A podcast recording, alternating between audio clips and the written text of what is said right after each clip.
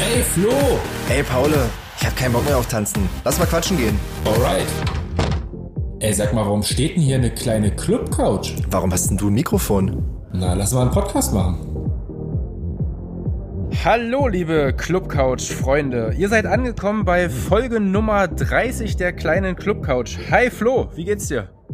Hallo Paul, ey, irgendwie finde ich, man könnte, wenn du die Folge startest, immer einfach Copy-Paste aus den alten Folgen nehmen und niemand würde das bemerken. Du startest echt fast immer gleich. Du hast so drei Anfänge, aber finde ich ja süß. Schön, dass du da Ja. bist. Äh, Schön, dass du da bist. Äh, Dann müssen wir uns auf jeden Fall mal Gedanken machen, wie wir einen, äh, einen spektakuläreren Einlauf hier quasi hinkriegen. Aber ich glaube, die Folge an sich wird spektakulär genug.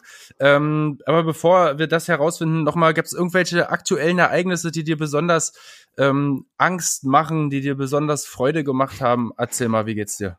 Schön, dass du damit anfängst und nachfragst, was mir besonders viel Angst macht. ich weiß nicht, wür- würdest du mich gerne leiden sehen? Ähm, nee, es ist aktuell tatsächlich, äh, ja, es klingt natürlich sehr, sehr deprimierend, aber ein bisschen perspektivlos. Ja, man lebt so von, von Tag zu Tag und weiß nicht so richtig, worauf man sich freut und worauf man eigentlich hinlebt oder hinarbeitet oder was auch immer. Ähm, es ist alles so ein bisschen weit in der Ferne. Wie ist das bei dir? Ja, nee, ich, ich wollte jetzt gerade darauf hinaus, dass wir im Vorgespräch ja schon mal drüber gesprochen haben, dass es gerade für die Eventbranche neue ja, ja, Perspektiven gibt. Ähm, nämlich sieht's ja so aus, als ähm, hätte dort äh, der große ähm, Ticketveranstalter Eventim ähm, schon mal ähm, durchklingen lassen, dass es bald äh, Konzerte nur noch ähm, mit geimpften ähm, geimpftem Publikum geben wird. Und ähm, ja, wie siehst du das? Da haben wir ja letzte Woche schon im Ansatz drüber gesprochen und da waren wir uns auch einig, dass wir diese ganze Impfdebatte nicht wirklich ausbreiten wollen.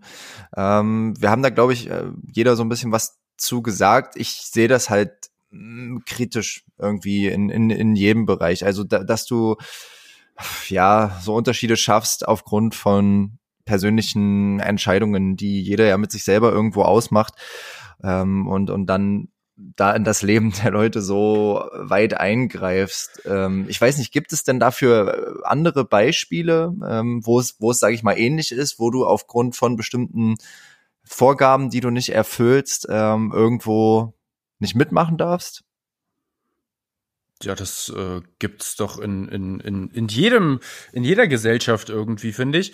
Ähm, und da haben wir eigentlich auch schon irgendwie fast so eine kleine Überleitung zum heutigen Thema. Heute geht's nämlich um ein Thema, was gesellschaftlich, glaube ich, ähm, zumindest tabuisiert wird, was zumindest ähm, auch immer so ein bisschen ähm, ja, Leute an einen bestimmten, in ein bestimmtes Bild rückt oder äh, vielleicht sogar in einen bestimmten Rand der Gesellschaft rückt.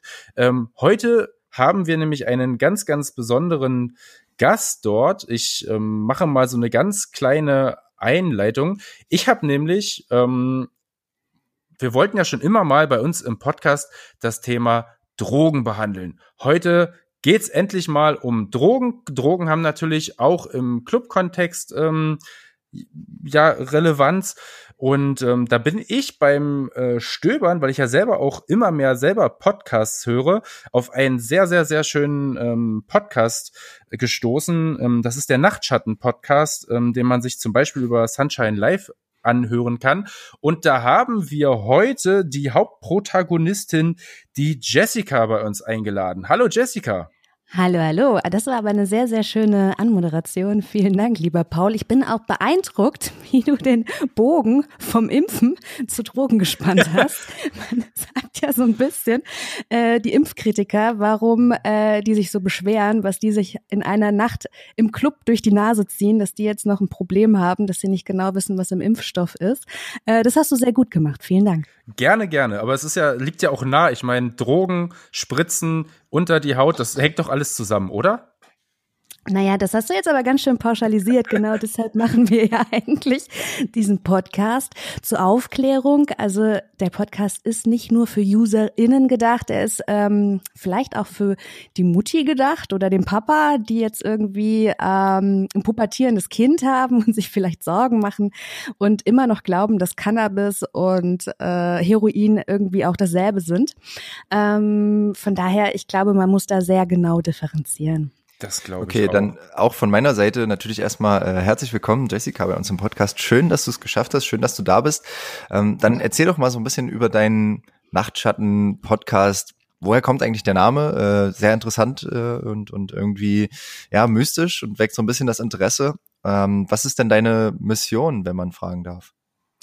Also ich arbeite ja für Radio Sunshine Live. Das ist tatsächlich der größte äh, Elektrosender ich glaube sogar in Europa, um hier mal ordentlich auf die Kacke Wie? zu hauen. Auf jeden Fall in Deutschland.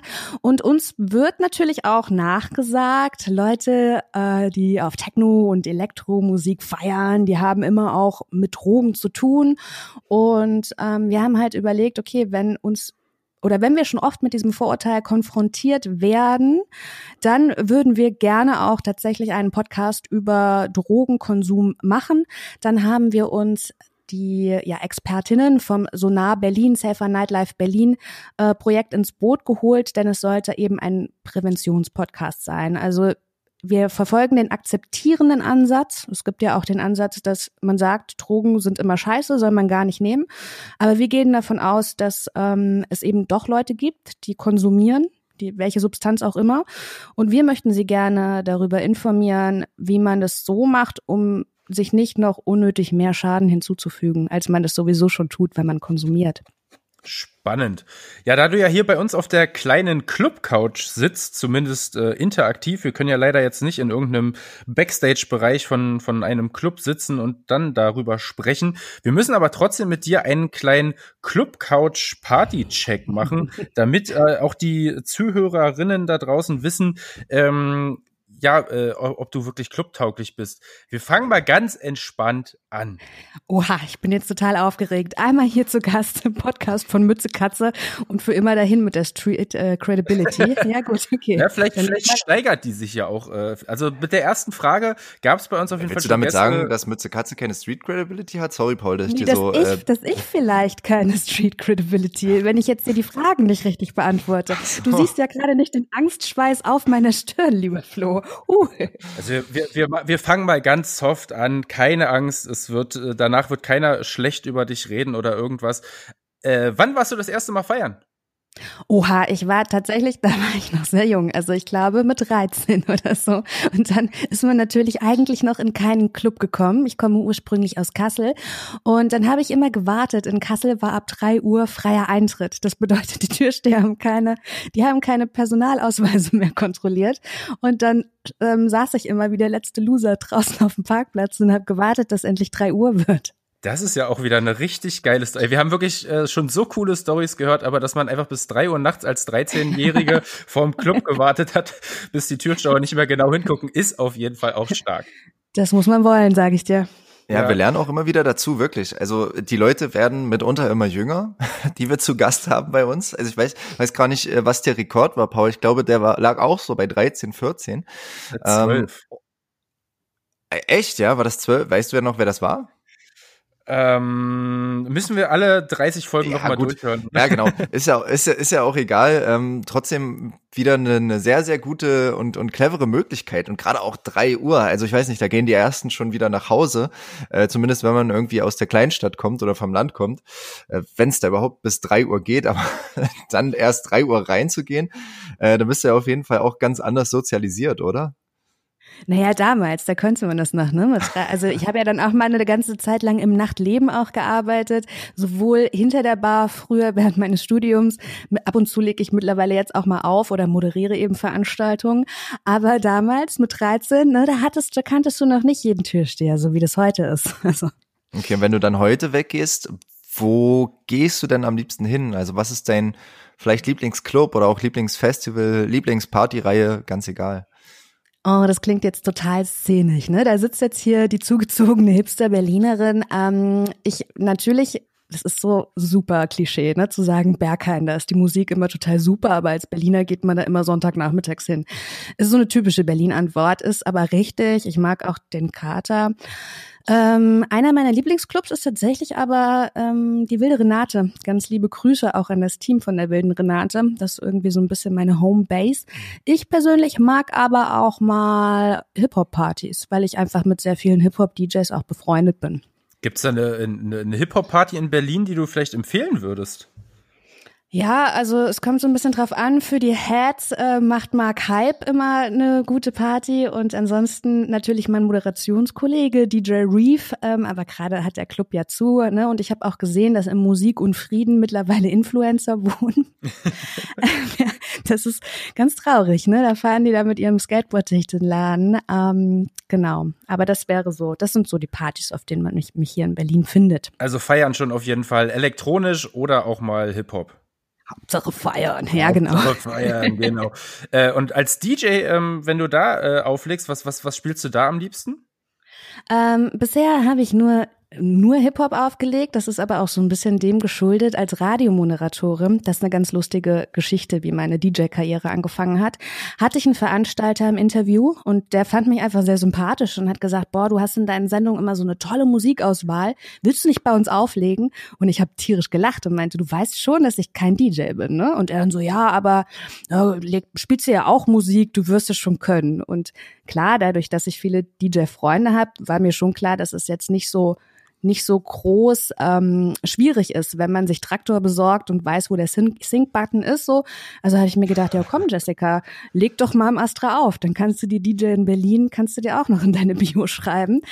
Und dann war das ein relativer Selbstläufer. Dadurch, dass ich gerne feiere und auch Leute gern mit mir feiere, feiern, ähm, haben die dann immer gefragt, hey Jessica, willst du auch bei uns auf der Party auflegen und dann auf einmal hatte ich irgendwie Bookings in Hamburg, in meiner Heimatstadt Kassel und so und meine richtigen DJ-Freunde, die haben auch immer gesagt, ey, es ist nicht so, dass wir dir das nicht gönnen, aber wir finden es schon scheiße, ne? Also weil du verdienst einfach am Abend genauso viel wie wir. Und dann habe ich, als es darum ging, welcher Name steht denn auf so einem Plakat, ne, dann ähm, wollte einer, ich habe mich aus Spaß Jesse Jazz genannt, weil es gibt den Hip-Hop-DJ Jesse Jeff. Und äh, da wollte jemand DJ vorschreiben. Und dann habe ich gesagt, nee, also ich bin kein DJ und ich möchte auch nicht DJ genannt werden, aus Respekt einfach vor einer ganzen Berufsgruppe. Das ist aber eine sehr interessante Beobachtung oder interessanter Werdegang, äh, der ja auch so ein bisschen die, die heutige Zeit so in zumindest naja, ich würde sagen, eher in den Mainstream-Clubs, aber abbildet, ja, ja, dass es gar nicht mehr so krass darauf ankommt, auf deine Skills, ähm, ohne dir da jetzt was unterstellen zu wollen, aber du hast gerade vom, vom Sync-Button äh, geredet. Ja. Und ähm, dass man eigentlich viel mehr eine Persönlichkeit irgendwo sein muss und, und damit ähm, ja dann auch gut ankommt bei den Leuten. Das ist auch so ein bisschen das Erfolgsrezept von Mütze Katze, würde ich sagen.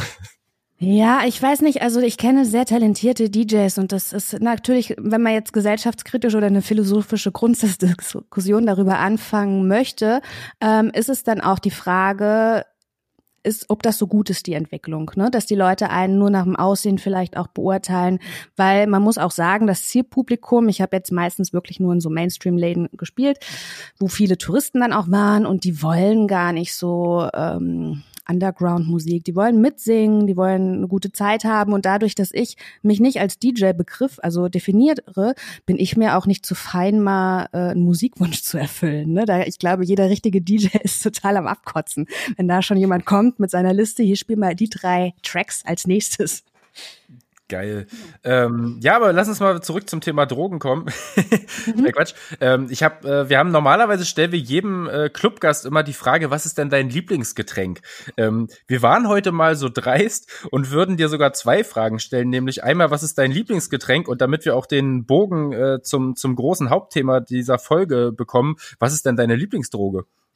Oh, das ist ganz einfach. Also äh, ich mag, ich war selber sehr lange Teil des Jägermeister Promotion Teams. Das ist so eine Flüssigkeit. da habe ich auch echt wilde Partys gemacht. Äh. Ähm, das ist so, das kann man mir auch intravenös geben. Das vertrage ich ganz gut. Da habe ich mich lange, habe ich mir lange antrainiert. Ansonsten mag ich mittlerweile, äh, ich bin mehr so der Long Drink Drinker. Äh, Bier mag ich nicht so gerne. Und Drogen, da bin ich mehr so in Richtung Upper. Ne? Es gibt ja Leute, die mögen, weiß ich nicht, kiffen oder so ganz gerne. Da konnte ich noch nie was mit anfangen. Das verwirrt mich. Ich bin von Haus aus müde, bin ich von alleine. Also mag ich eher so Sachen, die mich aufputschen. Speed, Kokain, der Berliner Klassiker, sowas.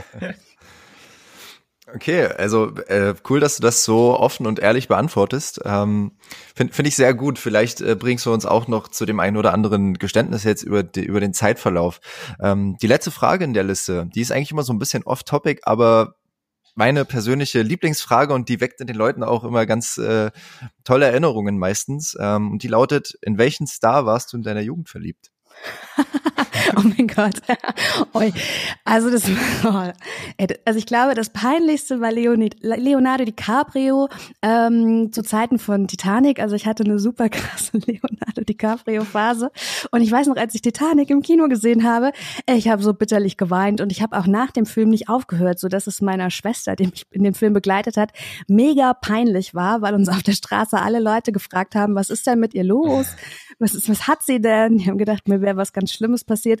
Und während ich den Film geguckt habe, da gibt es so eine Szene, da ist er auf so einem, ich weiß nicht, äh, auf so einer, auf so einem Holzding und ähm, er lässt ihr ja den Platz, damit sie nicht ertrinkt. Und er ertrinkt dann ja. Und ich bin aufgesprungen, geh da runter, jetzt lass ihn da drauf und so. Also ich meinte es schon ernst. Äh. Spannend. Also, das ist ja so eine, so eine die prägnanteste äh, Kinoszene, die wahrscheinlich irgendwie in den 90ern je gedreht wurde. Ähm, ich kann mich noch sehr gut dran erinnern, wie wir hinten, weil das ganze Kino einfach geheult hat damals, ähm, alle vor Lachen uns nicht mehr einkriegen konnten. Das war so absurd. Ähm, du hast es nicht gefühlt, sagst du? Nein, ich habe es überhaupt nicht gefühlt damals. Ich habe mich, ah. ähm, ja. Du bist echt ein herzloser Mensch, Paul. Ich muss mal ganz kurze Anekdote dazu erzählen. Ähm, mein jüngerer Bruder, mit dem habe ich mal zusammen Titanic gesehen. Da war der vielleicht sechs oder sieben oder so. Über Weihnachten lief das. Und er hat diesen Film so gefühlt und hat am Ende des Films so krass geheult um diese Leute, die da alle umgekommen sind. Ähm, und da muss ich echt sagen, da hatte mein sechsjähriger Bruder damals dir ähm, heute schon viel voraus. Ja, ähm, das Mitgefühl-Ding, das war noch nie so meins. Nein, Quatsch. Ähm, Jessica, kommen wir jetzt zu dir und deinem Mitgefühl. Nein, ähm, das klingt so ernst. Jessica, so betont das nur meine Mama, wenn sie sauer auf mich ist. Jessica, wir müssen reden. Ja. Und heute okay. reden wir mit dir mal so richtig über das Thema Drogen. Erzähl doch mal ähm, von ich meine, du hast jetzt mittlerweile, ich glaube, sieben Folgen äh, sind jetzt rausgekommen von eurem äh, Podcast wenn ich ja, genau. nicht gesehen mhm. habe. Ähm, das ist ja auf jeden Fall schon stark und ich habe ja auch äh, mir schon fast alle Folgen jetzt angehört. Ähm, da sind ja auf jeden Fall auch ein paar, ähm, ich sage mal, sehr, sehr, ähm, ja, äh, lustige Ansichten zu dem Thema, teilweise ja vielleicht sogar auch Rauschempfehlungen, ähm, Drogenempfehlungen, aber natürlich auch Warnungen zu dem, zu, zu bestimmten Sachen beziehungsweise bestimmtem äh, problematischem Verhalten. Was hast du denn so als, als eine der wichtigsten Essenzen vielleicht aus ähm, dieser Podcast-Reihe mitgenommen? Also wie du das selber schon sagst oder gerade gesagt hast, das ist ganz lustig, Drogenempfehlungen und Anwendungshinweise, da ähm, gehen auch meine Chefs, die werden dann immer ganz nervös. Aber, aber wir verherrlichen doch keinen Drogenkonsum, sagen die dann immer. Dann sage ich so, nein, das machen wir nicht. Aber wir müssen den Leuten eben schon sagen, wie viel man nehmen kann, ohne sich jetzt bei der ersten Einnahme, also weiß ich jetzt nicht, ins Koma zu befördern oder ähm, eine schlechte Zeit eben zu haben. Ne? Das bedeutet, man muss auch über Dosierung sprechen und das kann natürlich dann auch verstanden werden wie so ein Best-Practice-Beispiel. Äh, bei den Klickzahlen sehe ich natürlich auch, was kommt immer gut an und das sind tatsächlich die Folgen über Substanzen. Das bedeutet, die Leute wollen wirklich wissen, wie ich, wie man das richtig anwendet. Und es zeigt auch, also gerade bei der Folge über G, ähm, habe ich mit vielen Leuten gesprochen, die dann gesagt haben, gesagt haben, boah, ich hätte mir sowas im Vorfeld gewünscht, dass ich so eine grobe Idee gehabt hätte, wie viel ich nehmen kann, muss und welche Wirkung das dann hat. Hm? Und ähm, das war auch so eine Sache, die also ich, ich bin wirklich, ich glaube, ich habe jetzt ja mittlerweile 27 Jahre Mischkonsum hinter mir und habe gedacht, das ist jetzt also, wenn ich etwas wenn ich voll, also ich habe mich immer für sehr gut aufgeklärt gehalten und merke jetzt, während ich mich auf den Podcast vorbereite, mh, mm, wie wenig ich dann am Ende des Tages dann selbst auch weiß. Ne? Also das sind viele Sachen, die ich selbst auch dazu lerne. Wollen wir vielleicht den Leuten da draußen auch noch mal so einen kleinen Überblick ähm, geben? Wir haben ja nun bei uns auch äh, viele Follower, die sich unseren Podcast sozusagen anhören. Und ähm, ich sag mal, die meisten kennen Alkohol.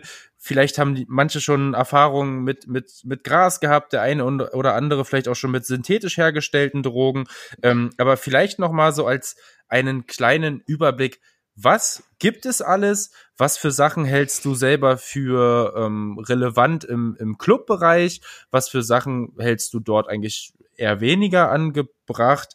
Ähm, ja, so. Also was gibt es alles? Ich glaube, dass man jetzt hier so ein bisschen ausufern. Ich würde mich mal auf das begrenzen, was so am meisten konsumiert oder so am beliebtesten ist. Das sind, wie du eben schon gesagt hast, also auch ganz vorne Alkohol. Das ist für mich auch eine ganz klare Droge, denn ich unterscheide da nicht nur, weil etwas illegal ist, ne, es ist ja, oder legal in dem Fall von Alkohol, macht es das ja jetzt nicht weniger zu Droge, ne? Also und ähm, eben Cannabis, das sind so die meist konsumiertesten und wenn es dann so auf in dem Partybereich geht, gerade so auf Techno- und Elektropartys, da sind es dann die ähm, aufputschenden Drogen. Ne? Das bedeutet MDMA, Ecstasy, Speed eben auch, ähm, dann G spielt eine immer größere Rolle auf Elektropartys. Ähm, jetzt muss ich mal überlegen, was habe ich noch vergessen? Keta natürlich. Und das sind so, das sind so Sachen. Ich, wir hatten auch eine Folge gemacht über Drogenbeschaffung im Internet und seit diesem Phänomen ähm, sind da auch Substanzen bei, die, von denen ich noch nicht gehört habe. Das klingt so ein bisschen wie ähm, Chemieunterricht. Ne? Da sind dann Zahlen und Buchstaben in dem Namen und die kriegt man dann immer bei einer Drogenbestellung gratis noch dazu. Ähm, das sind dann, da bin ich dann auch völlig raus, ne? weil ich bin auch aus meiner, Ex ich persönlich bin auch aus meiner experimentellen Phase raus. Also ich habe persönlich auch zum Beispiel noch keine Erfahrung mit G gemacht. Das ist, also so ein bisschen ja. wie bei Douglas, so mit, mit den kleinen Probierfläschchen, die man da so dazu bekommt. Ähm, aber würdest du sagen, dass die äh, Drogen oder das, was du behandelst, ähm, immer im Club-Kontext stattfindet oder geht das auch irgendwie in den Alltag oder darüber hinaus? Oder also wie stark ist der Bezug von Drogen jetzt zum, zum Nachtleben generell? Also dadurch, dass ähm, wir diesen Podcast mit Radio Sunshine live und so nah eben auch machen, ähm, wollten wir schon den Zusammenhang zwischen Clubkultur und Nachtleben auch haben oder und der Fokus des Podcasts liegt ganz klar darauf auch. Während meiner Recherchen, und das kommt vielleicht im, dem Podcast nicht so raus, spreche ich natürlich auch mit Polizisten. Ich hatte zum Beispiel ein spannendes Interview mit der Leiterin vom BKA. Mit ihr habe ich mich darüber unterhalten, wie es denn jetzt im Lockdown aussieht. Weil man könnte ja davon ausgehen, Clubs haben ja zu, dass die Leute, dadurch, dass sie nicht in den Club gehen, sie machen keine Partys mehr, also nehmen sie auch keine Drogen. Das wäre ja, müsste ja eigentlich die Gleichung sein, wenn man sagt, Leute oder Drogen haben nur was mit Partys zu tun. So. Dann hat sie aber bestätigt, dass es nicht so ist. Ähm, sie hat das Beispiel genannt, dass gerade die Qualität von Kokain aktuell sehr, sehr gut ist in Berlin. Der Reinheitsgrad liegt bei um die 90 Prozent. So gut war er vorher noch nie. Äh, zudem ist Kokain gerade auch sehr günstig. Und sie hat gesagt, ähm, Jahre 2000, jetzt sind wir 20, also 2019 gab es in Berlin ungefähr 16 Drogendelikte. Und die hätten ja 2020 durch Lockdown und so runtergehen müssen, die Zahl. Jetzt war es aber so, dass sie schon im ersten Halbjahr von ähm, also mehr Drogendelikte eben hatten. Und da hat man sich gefragt, okay, das bedeutet ja eigentlich, die Leute konsumieren so oder so. Also vielleicht auf der Party noch eher, um es zu verstärken, aber Drogen nehmen sie so oder so. Und das war für uns auch ganz klar so ein Zeichen, dann lasst uns doch wirklich, lassen Sie ihnen doch bitte, also wenn es jetzt auch gar nicht so viel mit Party zu tun hat, sondern die Leute eben konsumieren, dann lass ihnen uns wenigstens sagen, wie sie das sicher machen, weil ganz viele Basics wissen die einfach nicht. Und war mir auch so nicht bekannt oder ich war mir dessen nicht so bewusst.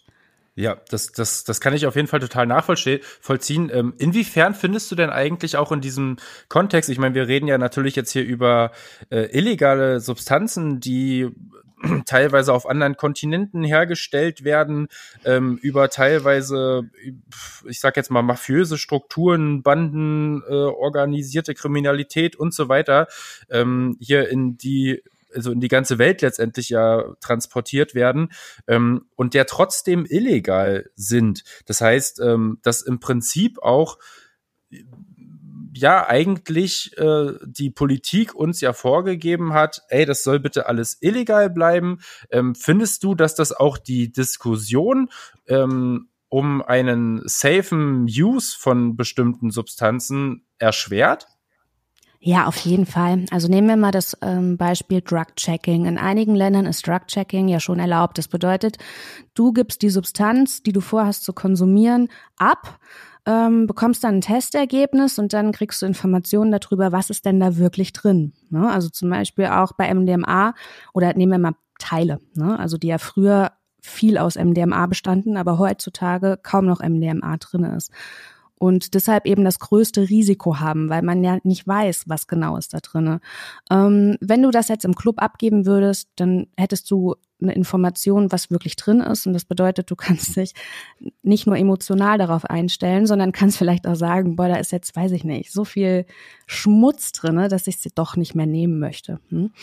Ähm, jetzt ist es bei uns aber einfach rechtlich gar nicht möglich. Und das finde ich ein bisschen schwierig, weil ähm, zwar die Polizei in Berlin, die verfolgt auch einen akzeptierenderen Ansatz. Ne? Die Strafverfolgung ist vielleicht noch mal eine andere als jetzt in Stuttgart oder so. Aber äh, nichtsdestotrotz, sobald etwas illegal ist, ist es immer schwierig, dafür einen geregelten Rahmen zu schaffen. Ja, also ist egal, ist ja nicht nur bei Drogenkonsum. Sobald etwas illegal ist, ist das Strukturelle, wie das abläuft, schwierig zu regeln. Das hat dann eigene Marktkriterien, sage ich mal. Ja, das also ich glaube, von dem Akzept Sorry, jetzt haben wir vergessen, hier mit dem neuen Tool äh, uns, uns abzusprechen und die Hand zu heben. Ich rede jetzt einfach weiter, Paul. Ich hoffe, das ist in Ordnung. Sag nichts, wenn es in Ordnung ist.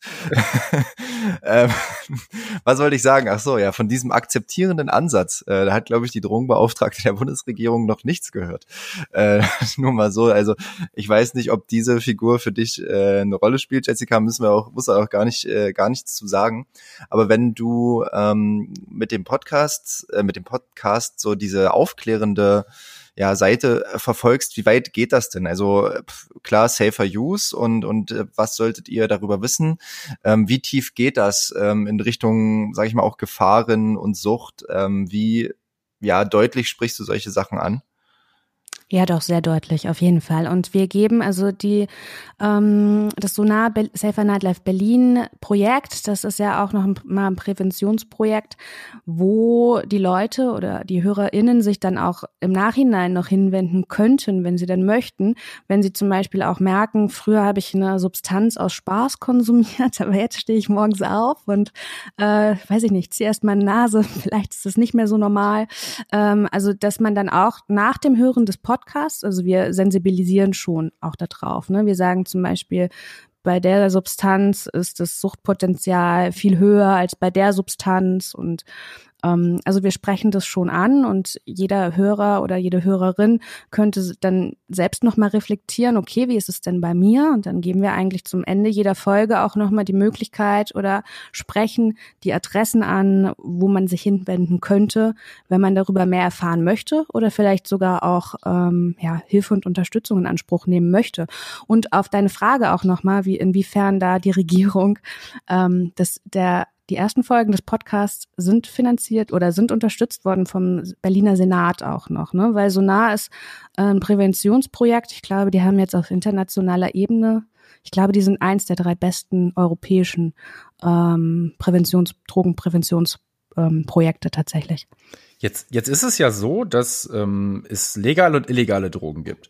Ähm, natürlich kennen wir jetzt selber das auch, dass äh, Leute, die zu viel Alkohol getrunken haben oder auch regelmäßig ähm, viel Alkohol trinken, einfach ja auch sich selbst damit total schädigen und äh, bei Alkohol vielleicht auch noch mal so dieses Aggressionspotenzial vielleicht ein bisschen nach oben treiben und ähm, so so kommt es natürlich auch bei bei solchen legalen Drogen manchmal zu problematischem Verhalten. Findest, siehst du dieses äh, problematische Verhalten auch gerade in Bezug auf ähm, zum Beispiel andere Partygäste ähm, bei, bei illegalen äh, Substanzen anders als bei legalen Substanzen oder machst du da gar keinen Unterschied? Oh, da sind auch ich und meine Interviewgäste so ein bisschen geteilter Meinung gewesen. Denn ich persönlich, ja, wenn du mich persönlich fragst, ich sehe das so, sobald ich konsumiere, egal was, auch Alkohol, sollte ich das so tun, dass ich keinem anderen zu nahe komme. Das bedeutet, Alkohol ist jetzt für, wäre für mich jetzt auch kein, ähm, keine Ausrede, dazu, weiß ich jetzt nicht, fremd zu gehen oder jemanden anzutatschen oder ähm, ne, weil ich denke immer, dann konsumierst so, dass du dich nicht benimmst wie ein Arsch. Ne? Also gerade in der Folge über G haben wir darüber gesprochen oder über in der äh, Folge über Sex-Positive Partys auch. Weil G ist zum Beispiel eine Substanz, wo man, wenn man sie ein bisschen zu hoch konsumiert äh, hat, dass man sich dann eben nicht mehr unter Kontrolle hat. Und das ähm, äußert sich dann gerade so, dass man ja sehr triebgesteuert ist und dann einfach Leuten schneller in den Wohlfühlbereich kommt, als man es so tun würde. Und dann denke ich mir halt, ähm, weil einer meiner Gäste gesagt hat, ja, wenn ich auf eine Party gehe, dann sollte ich dafür Verständnis haben. Ja, irgendwie schon, aber irgendwie auch nicht. Ne? Also ich kann schon sagen, ja gut, jetzt die arme Sau und ich raste vielleicht nicht ganz so aus, wie ich das jetzt machen würde, wenn jemand bei klarem Sinn ist, aber eigentlich nervt's mich schon. Also ich bin auch noch meine Frau. Ich weiß nicht, wie oft ihr schon an Po gepackt wurdet, ungewollt. Bei Frauen ist es auch noch mal was anderes. Vielleicht bin ich da ein bisschen militanter, dass ich mir dann denke, nee, Freunde, ich habe überhaupt gar kein Problem. Jeder soll das konsumieren, was ihm Spaß macht, aber geht anderen nicht auf den Sack. Äh. Also das mit das mit dem Po-Grapschen, das kommt äh, bei uns, glaube ich, äh, tatsächlich öfter vor, als man denken möchte. Liegt einfach daran, äh, dass man sich oder dass wir uns für unsere Shows äh, in enge Leggings zwängen und das Verlangen da vielleicht noch mal irgendwo ein bisschen größer ist. Aber das ist ein anderes Thema. Ich fand das gerade interessant, was du gesagt hast, weil das hat so ein bisschen mir ähm, den Gedanken gegeben, dass äh, Drogen nehmen irgendwie was Persönliches ist. Also was ich mit mir persönlich, also ich gebe mich, begebe mich mit mir, mit meinem Geist irgendwie auf eine Reise, wobei ich ja eigentlich das Gefühl habe, dass Drogen nehmen, vor allem im Club und im Nachtleben, irgendwie was Kollektives ist. Ich denke, das ist auch ähm, eine Frage, die sich viel zu wenig Leute stellen. Also da gerne nochmal den Appell an jeden einzelnen Hörer und jede Hörerin. Ähm, warum nehme ich Drogen? Ne? Also ist auch eine Frage, die ich mir viel zu spät gestellt habe. Ich, ich kann mich an den Moment auch noch erinnern. Ich saß im Kater Holzig, ich glaube schon zwei Tage wach, keine Ahnung, und habe mir gedacht, Jessica, warum gehst du nicht nach Hause? So, wäre wär da auch okay.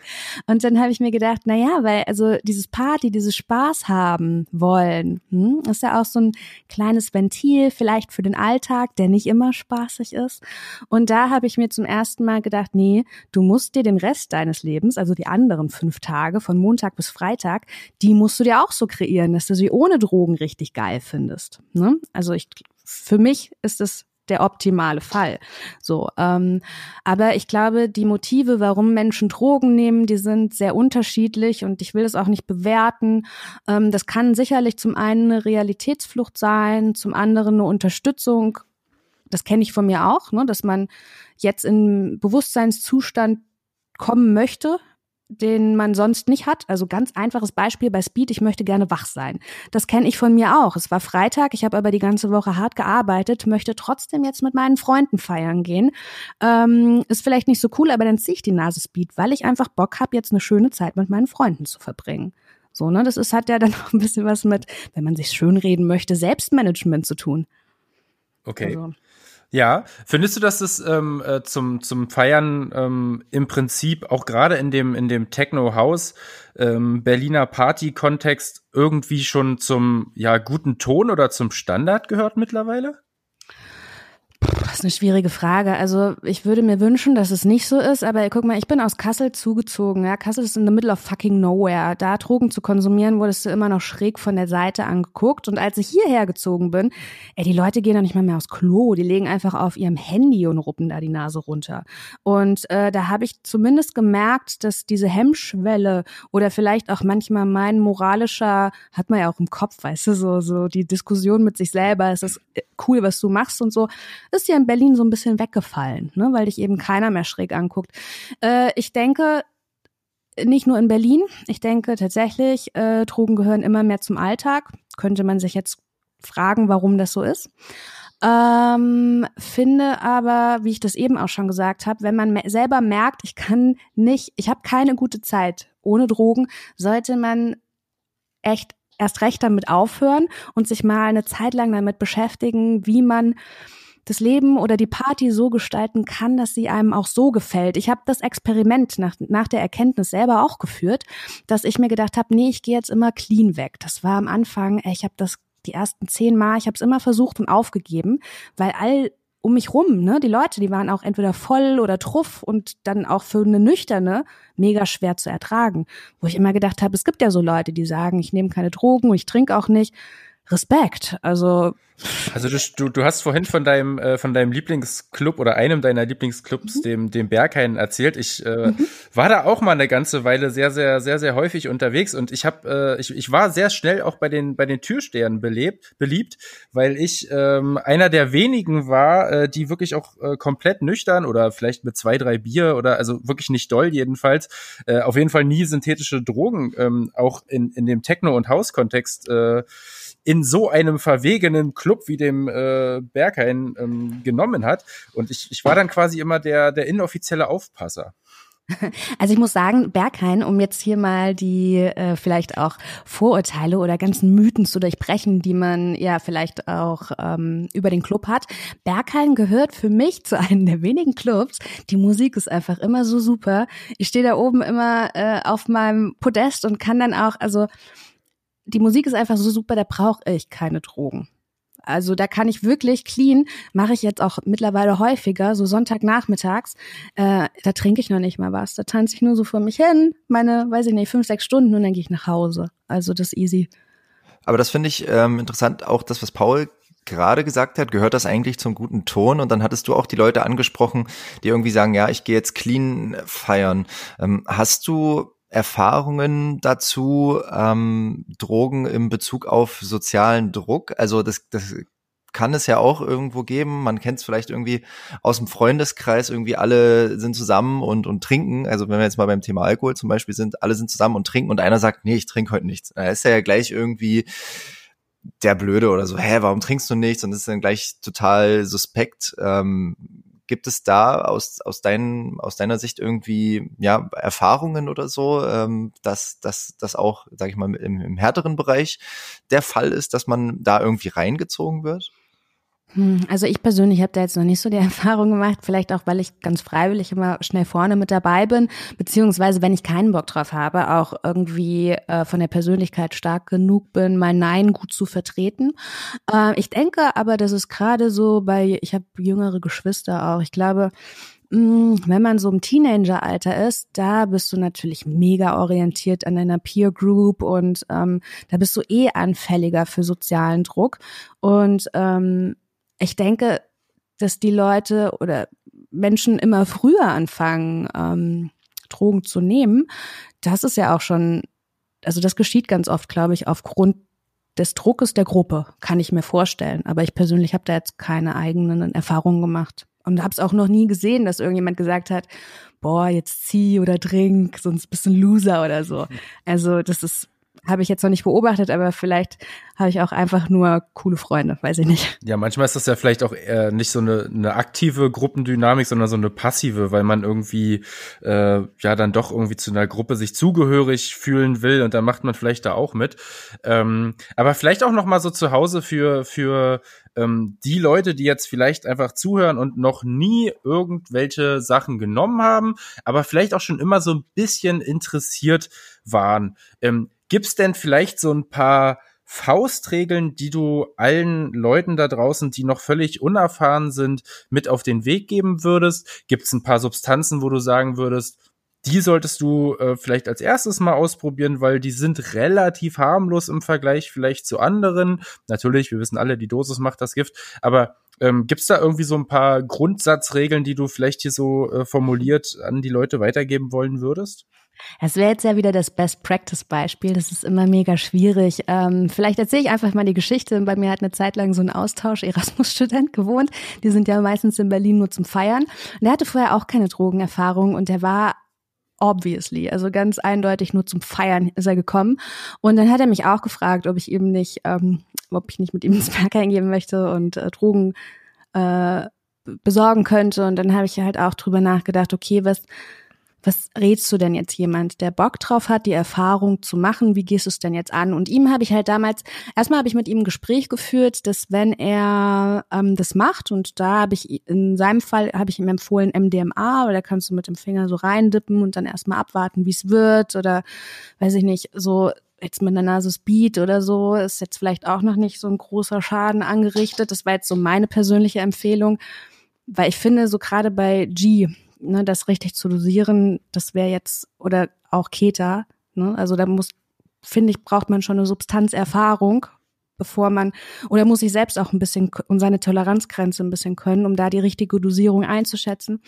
Und äh, genau, bei ihm habe ich dann halt gesagt, na ja, dann würde ich dir, weiß ich nicht, MDMA mal besorgen, kannst da mit dem Finger reindippen. Ich will dich aber darauf vorbereiten, und das möchte ich auch allen HörerInnen jetzt da draußen sagen, ähm, genau wie ich von Alkohol einen Kater bekomme, ist es eben auch so, solange die Droge wirkt, ist es alles total super. Du hast alle Leute total lieb, deine Haarspitzen kribbeln vielleicht und so, du hast Bock, dich mit jedem zu unterhalten und so.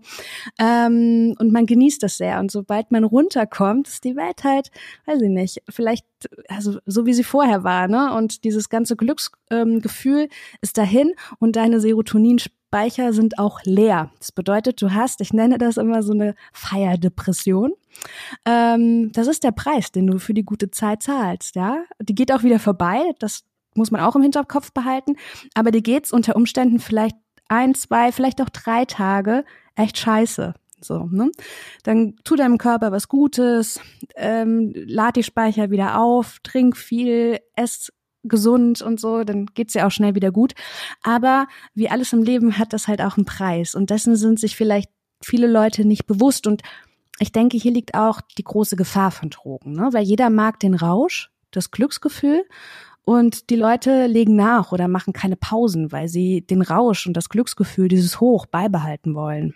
Das geht natürlich nicht. Ja, gibt's auch Menschen, denen du generell abraten würdest, ähm, überhaupt irgendwelche Substanzen zu sich zu nehmen?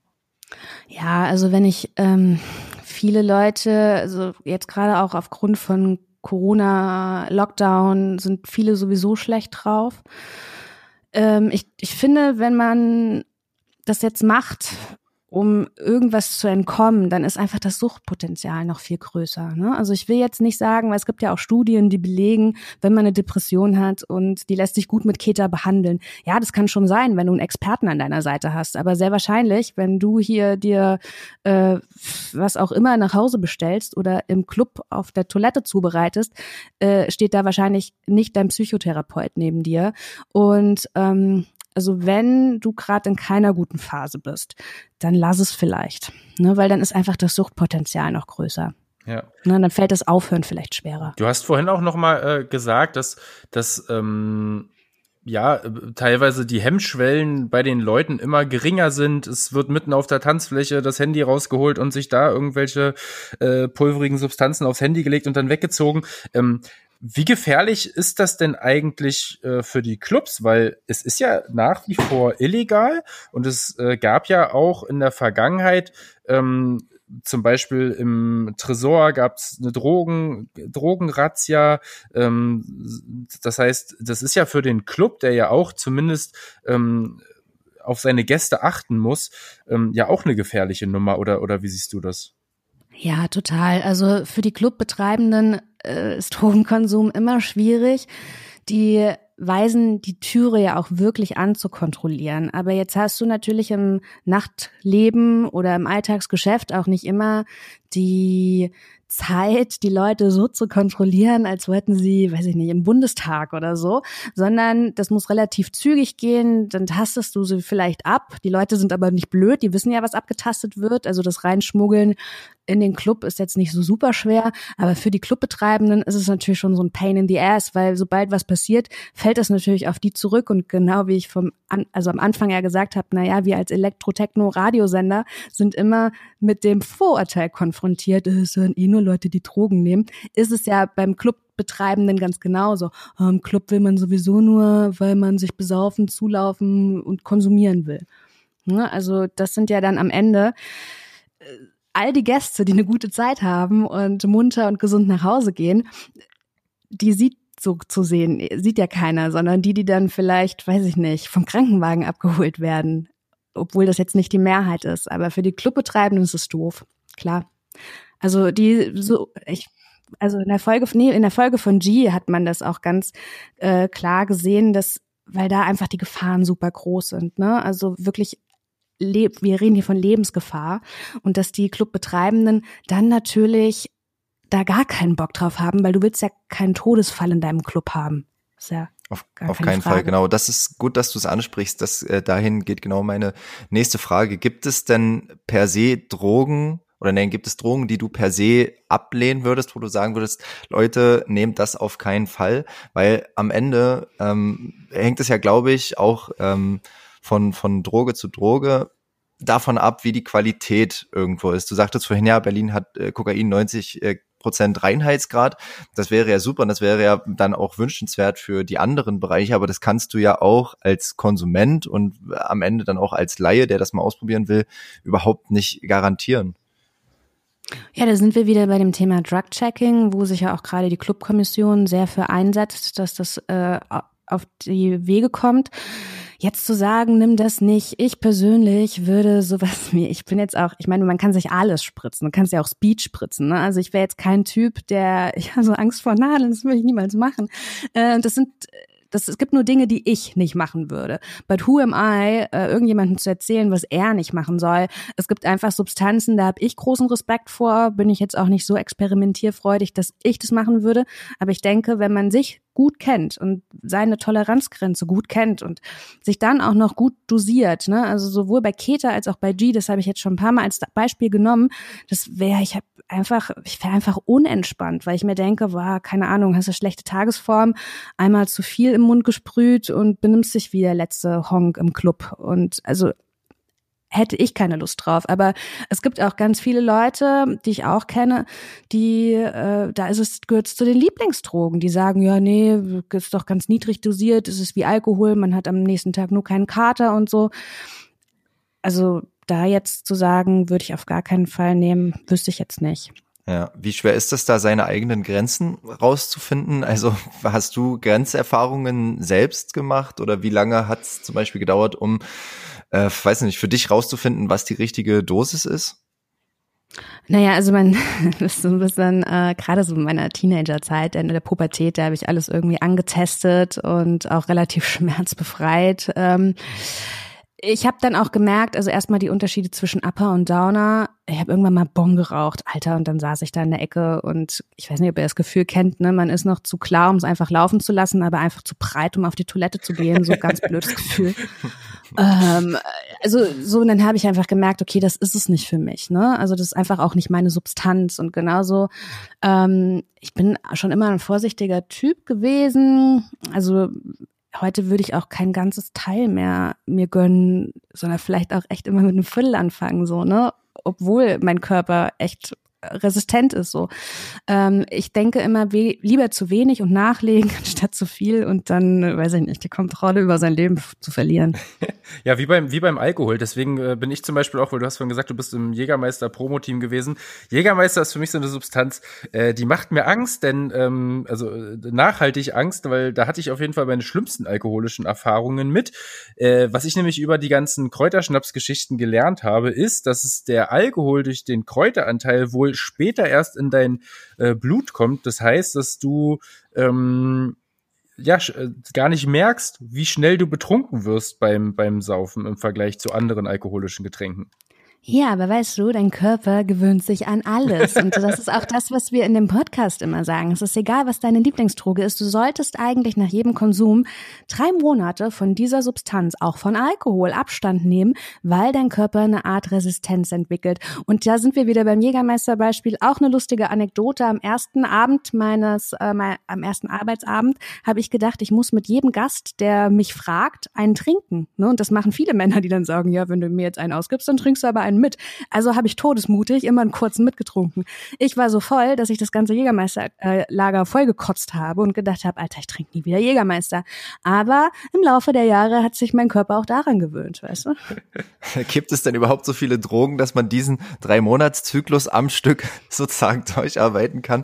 Nein, aber das ist jetzt auch nicht ähm, die Frage. Ich kenne das immer nur von Alkohol. Man hat ja dann, wie Paul dann schon sagt, wenn man so eine Grenzerfahrung macht äh, mit einer bestimmten Sorte Alkohol, im, in Pauls Fall vielleicht mit Jägermeister, hat man ja irgendwie dann so eine ganze Zeit lang so ein Ekel darauf und das stößt dann einen ab und dann dauert es echt super lange, bis man wieder Jägermeister oder Wodka oder was auch immer trinken kann. Gibt's sowas auch mit Drogen? Also ähm, gibt sowas auch, weiß ich nicht, mit Kokain oh, oder bestimmt. weiß ich, also ja, ja, also bestimmt, wenn ich so auf meine eigene Konsumerfahrung denke. Erstens ist mir diese Idee viel zu spät eingefallen. Ich glaube, da war ich schon Ende 20 oder so, dass mir auf Festivals, ne, ähm, die gehen ja mindestens drei Tage so und irgendwann hilft ja auch Nachlegen nicht mehr, sondern du müsstest eigentlich schlafen und so. Und irgendwann hat mir dann mal jemand gesagt, Jessica, du musst nur jeden Tag die Substanz äh, ändern und, weiß ich nicht, die vier, fünf Tage, die ein Festival geht, kann man das schon mal machen. Ähm, und genauso habe ich dann aber auch so, Festivals sind ein gutes Beispiel also gerade so nach der Fusion oder so, hast du da auch erstmal das Gefühl, ach nö, jetzt brauche ich erstmal, muss ich erstmal nicht mehr feiern gehen, weißt? Also Kennt ihr das nicht? Hartes, hartes Festivalwochenende gehabt, so dass man sich dann denkt, oh, ich nehme nie wieder Drogen, ich muss nie wieder feiern. Oder ich habe zum Beispiel auch relativ früh mit LSD angefangen. Ähm, und da war ich einmal so lange drauf, ich glaube, es war zwei Tage und ich war so müde vom Körper her. Aber immer wenn ich die Augen zugemacht habe, hat sich das noch immer angefühlt, als wenn ich durch so ein Kaleidoskop gucke. Und da habe ich auch gedacht, okay, komm. Und das habe ich dann auch viele Jahre nicht genommen. Also ja, ja, sehr gut. Also ja, das kennen wir natürlich auch. Also äh, wir sind ja zumindest vor der Corona-Zeit äh, ja wirklich fast, also nein, eigentlich nicht nicht nur jedes Wochenende, sondern teilweise zwei, dreimal am Wochenende ähm, auf, auf Partys unterwegs gewesen. Und da ähm, ja äh, trinkt man auf jeden Fall gerne mal ein, ähm, aber je, je, je schöner der Abend war, desto äh, länger war auch die Reue. Und ähm, teilweise, äh, also es gab auch wirklich ähm, Partys, wo ich, würde ich jetzt mal sagen, so zwei Monate am Stück überhaupt gar nichts gemacht habe und trotzdem richtig, richtig Spaß gemacht habe, äh, Spaß gehabt habe. Also ich glaube, man sollte auf jeden Fall beide Seiten da, da mal kennenlernen. Komplett nüchtern feiern gehen ist auf jeden Fall von meiner Seite aus mal eine Empfehlung, die ich jedem nur äh, ans Herz legen kann. Ähm, aber vielleicht trotzdem auch noch mal, ich meine, äh, man erlebt ja durch, durch äh, berauschende Substanzen natürlich auch eine, eine Horizonterweiterung. Was war denn für dich die schönste Horizonterweiterung und was war vielleicht auch die, ja, unschönste? Ähm, ich mittlerweile so ein bisschen mit zunehmendem Alter werde ich auch spiritueller. Das bedeutet, die Drogen, die ich konsumiere, sind auch andere. Das sind jetzt so ein bisschen esoterische, sowas auch wie Ayahuasca oder so. Ähm, und da war es tatsächlich, ich habe so Backpacking Asien gemacht und habe mir so Pilzshakes gekauft auf einer Full Moon Party und habe auch mit äh, meinen Travel Mates beschlossen, wir trinken jetzt so viele Pilzshakes, bis wir Optiken haben. So, das haben wir auch gemacht und das war so ein, äh, da hatte ich so ein Gefühl von, okay, ich bin total verbunden mit der ganzen Welt. Ich habe verstanden, worum es hier im Leben geht und so. Das war so ein bisschen meine, das ist so ein bisschen meine schönste Referenzerfahrung gewesen. Ähm, und die schlimmste Referenzerfahrung, das war wirklich, ähm, hatte ich lustigerweise mit Cannabis. Ähm, das, ich weiß auch gar nicht, warum ich jemals Bon geraucht habe. Ich kann es mir gar nicht mehr vorstellen. Aber es hat mich immer so in die Ecke gelegt, dass ich da auch wahrscheinlich so eine Art kleine Psychose hatte. Also ich hatte einfach, ich war so dissoziiert von meinem Körper, dass sich für mich alles angefühlt hat, als wäre das nicht mein Leben, als würde ich mir einen Film angucken oder so. Und das war mega unangenehm. Und ich weiß auch noch, ich habe versucht, mit meinen Freunden darüber zu reden und meinte so, boah, ich fühle mich hier gar nicht mehr so, es fühlt sich alles so unreal für mich an. Und dann haben die gesagt, boah, das ist doch voll cool, das will man doch, wenn man Drogen nimmt. Ich mir gedacht, nee, also ich will das nicht. Und es hat dann auch so zwei, drei Tage gedauert, bis ich mich wieder gefangen habe und seitdem äh, weiß ich nicht, es gibt nämlich schon mal, weiß, kann aber Schokolade oder trinken wir einen Kakao oder so, aber nie wieder eine Bon geraucht. Äh. Du hast vorhin von dieser äh, Drogen- oder, oder Party-Depression gesprochen. Gibt es dann diese ernüchternde Erkenntnis äh, nach dem High auch nach diesen positiven Erlebnissen, die du da hattest, zum Beispiel mit diesen Pilzshakes dann? Äh, wie, wie genau meinst du das jetzt, die positive Na, also, Erkenntnis? Also genau, also nee, die, ähm, sorry, ich meinte eigentlich die negative Erkenntnis. Also du, du hattest ja vorhin von dieser Depression gesprochen, wenn man runterkommt ja. von der Droge, dass man irgendwie drei Tage traurig ist. Selbst wenn man dann so eine, ich sag mal, bewusstseinserweiternde Erfahrung hatte, ähm, kann man da im Nachhinein äh, trotzdem, also wird man da trotzdem irgendwo äh, geerdet und und ähm, zurückgeholt in die Realität und oder also bleibt das Teil mhm. von dir. Also das hat dich ja offensichtlich irgendwo bewegt und, und verändert. Aber rutscht du danach trotzdem irgendwie nach unten oder gibt es da dann auch Ausnahmen, wo man dann sagt, okay, ja. Ja, ich glaube, das ist, ich glaube, da kann man, das kann man auch nicht pauschal beantworten. Also da kann ich definitiv jetzt auch nicht für jeden sprechen. Das ist immer nur so meine persönliche Erfahrung. Äh, ich habe das immer so gesehen. Ich bin aber auch ein psychisch echt stabiler Mensch. Ne? Ich mache dann auch viel Yoga und Meditation und so. Ähm, mag eigentlich auch das, was ich tue und mein Leben so. Ähm, ich weiß nicht, wie das ist, wenn man das, wenn man Drogen als Alltagsflucht nimmt. Da kann ich jetzt nicht für so eine Person antworten. Äh, für mich war das immer so, dass ich mir wirklich wie bei einem Kater gedacht habe, nee, Jessica, du hast jetzt, äh, wer, wer feiern kann, der kann auch arbeiten, hat meine Mama immer gesagt. Und ich habe mir immer gedacht, wer Drogen nehmen kann, der muss jetzt hier nicht irgendwie mimimi und sich selber so bedauern. Das ist der Preis, den du dafür zu bezahlen hast. Jetzt einfach, jetzt stell dich nicht so an, nach drei Tagen ist es auch wieder vorbei und dann ist es gut. Also ich bin da nie so in eine schlechte Stimmung abgerutscht. Kenne aber auch echt Beispiele, die dann, weiß ich nicht, täglich auch konsumieren und wo ich der Meinung bin, das jetzt kein, das ist jetzt vielleicht nicht so gesund. Also, ja. Ähm, jetzt gibt's ja, äh, wenn man sich äh, auf der Weltkarte mal äh, umschaut, es gibt ja mittlerweile Länder, die in ihrer Drogenpolitik schon Veränderungen vorgenommen haben. Ich meine, jeder kennt irgendwie die Niederlande und denkt immer, da wäre alles legal. Ist es ja aber eigentlich gar nicht. Da ist es ja zumindest äh, hinsichtlich Cannabis äh, zumindest toleriert.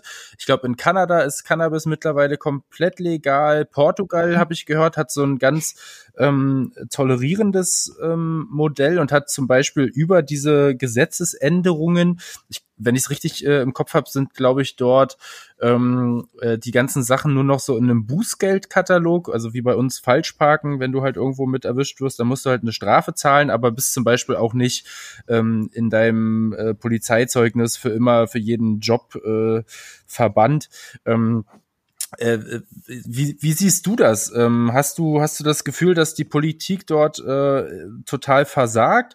Ähm, siehst du das äh, so Modelle wie in, in Portugal, die es zum Beispiel ja geschafft haben, ähm, die Zahl der Herointoten über die Lockerung im Prinzip ähm, total nach unten zu schrauben? Ähm, da der richtigere Weg wären oder oder was würdest du dort als ähm, ja Userin äh, empfehlen?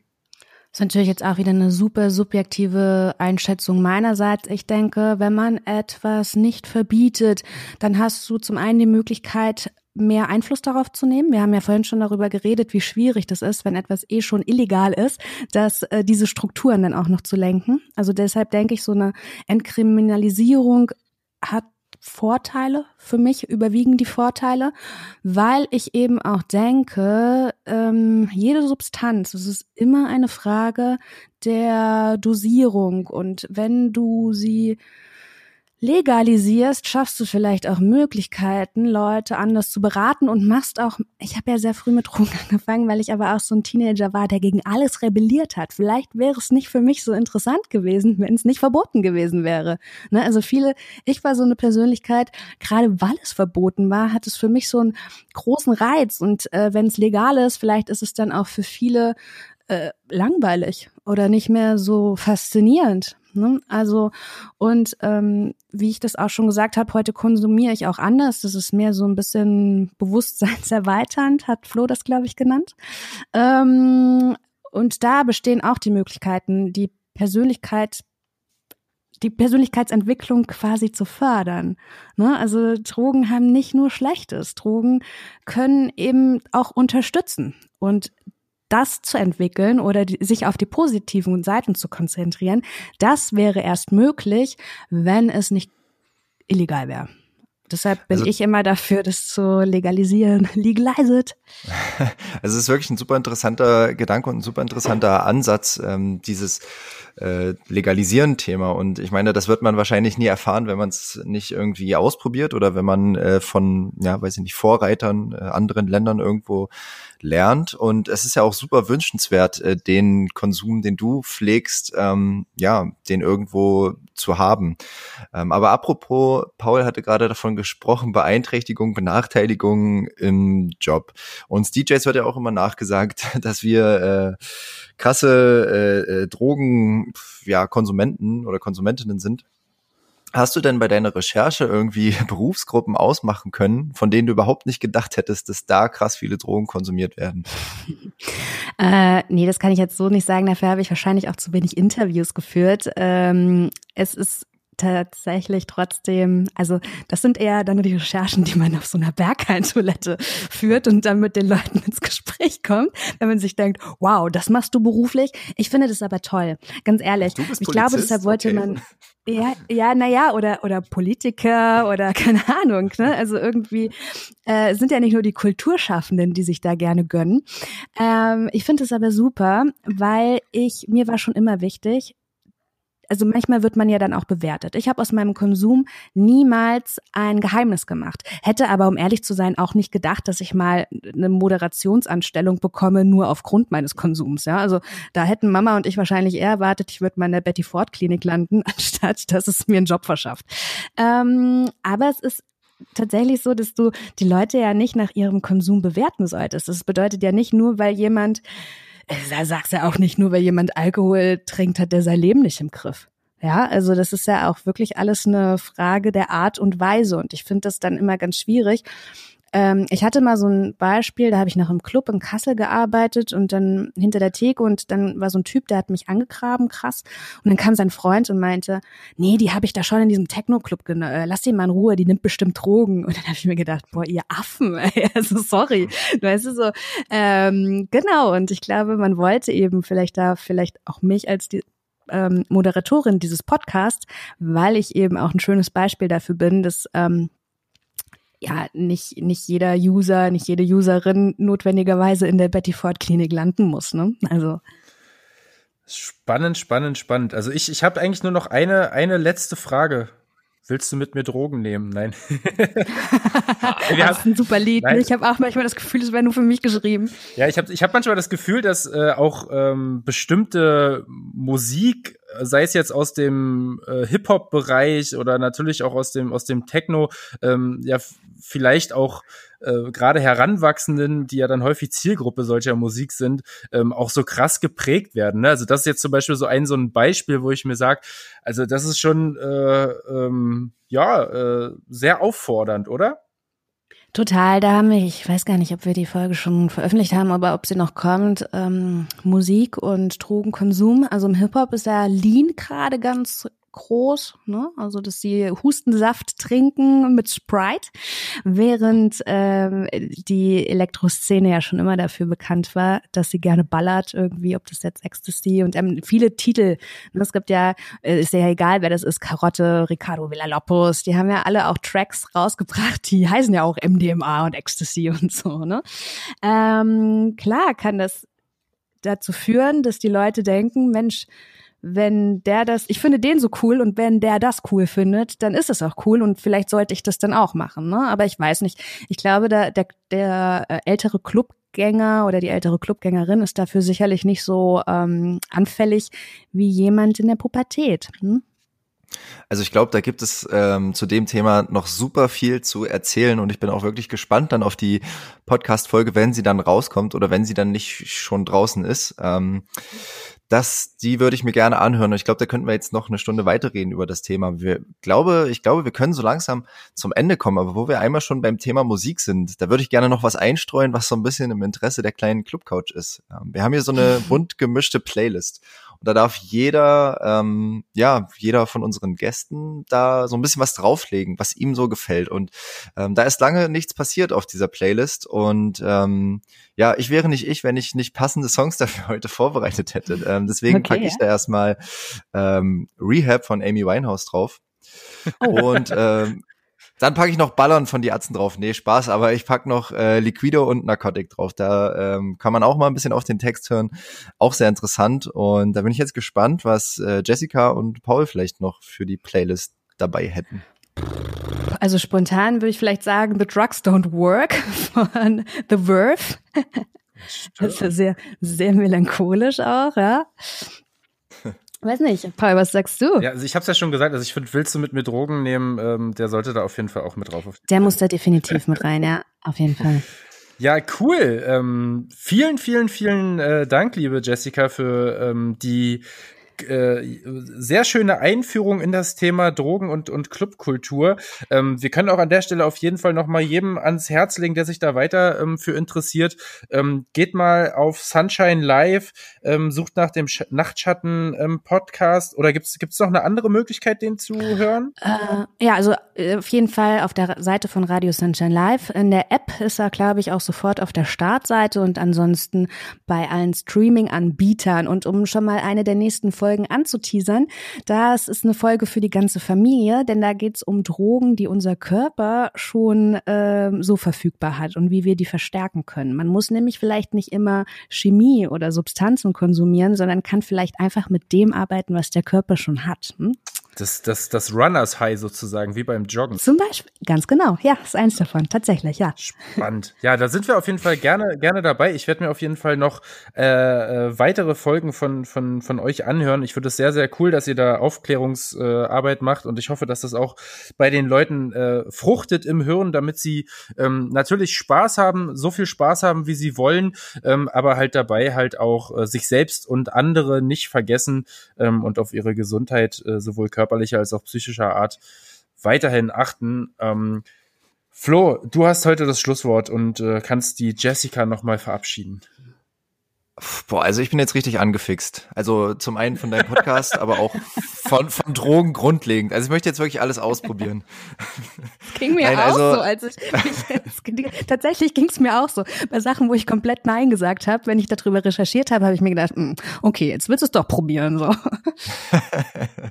Nein, das ist ja auch gut und ich glaube, die, die Neugier und der Reiz, ähm, ob das gut oder schlecht ist, wird äh, immer irgendwo überwiegen. Ähm, und mit, mit deinem Podcast haben die Leute aber wahrscheinlich das richtige Handwerkszeug, um das alles auszuprobieren. Ähm, ja, mir bleibt nur zu sagen, vielen, vielen Dank, dass du heute da warst, dass du uns bereichert hast, dass du uns informiert hast und unseren vielleicht auch zum Teil ein bisschen blöden Fragen äh, dich gestellt hast. Und ja, also wirklich vielen, vielen Dank, Leute. Das war Folge 30 der kleinen Club Couch. Also runde Folge heißt auch Special Folge. Ähm, hört den Nachtschatten-Podcast und hört Radio Sunshine Live und hört natürlich weiterhin die kleine Club Couch. Vielen Dank, Jessica. Danke für die Einladung. Macht's gut, ciao.